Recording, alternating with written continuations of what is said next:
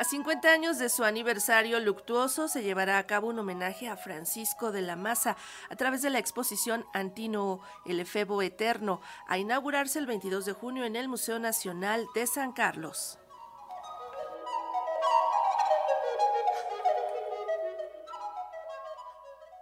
Francisco de la Maza, pilar de la disciplina de la historia del arte en México, será recordado mediante una revisión de su trabajo en la plástica. Sigue siendo un personaje leído. Eh, la verdad es que fue, junto a Manuel Toussaint y a Justino Fernández, realmente fue uno de los pilares de la disciplina de la historia del arte en México. ¿no? también en una época en la que no existía el estudio de la historia del arte como una carrera como la que tenemos hoy en día, por ejemplo, ¿no?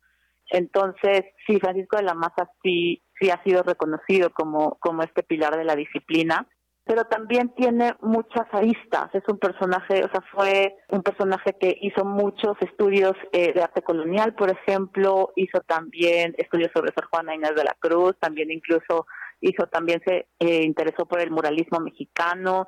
O sea, realmente fue un personaje que tenía una amplia, este, una amplia área de estudio ¿no? Entonces, que sí ha sido retomado, pero que creo que también se tiene que seguir leyendo y tiene que seguir, tenemos que seguir discutiendo. En la exposición Antino el Efebo Eterno se le rendirá homenaje a propósito del cincuentenario luctuoso que se cumplió en 2021, señala Claudia Garay, curadora del Museo Nacional de San Carlos, sede de la muestra a partir del 22 de junio. La exposición es un homenaje a Francisco de la Maza, pero sobre todo también ver, es una mirada justamente a sus estudios sobre la estatuaria clásica, muy particularmente, obviamente, a la figura de Antino y su relación con el emperador Adriano.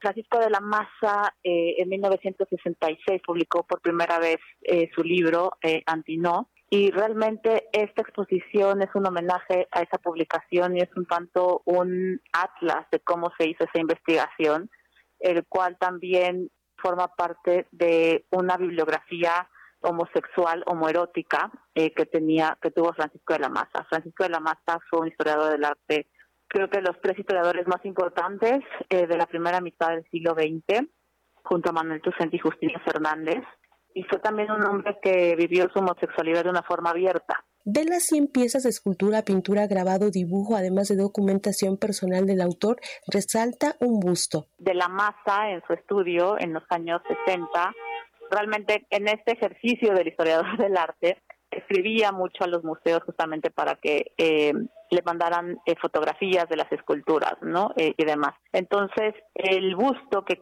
ahorita tiene el, el Museo del Prado, que se conserva ahí, fue una de las piezas más relevantes para de la masa para hacer todo eh, su estudio sobre Antino.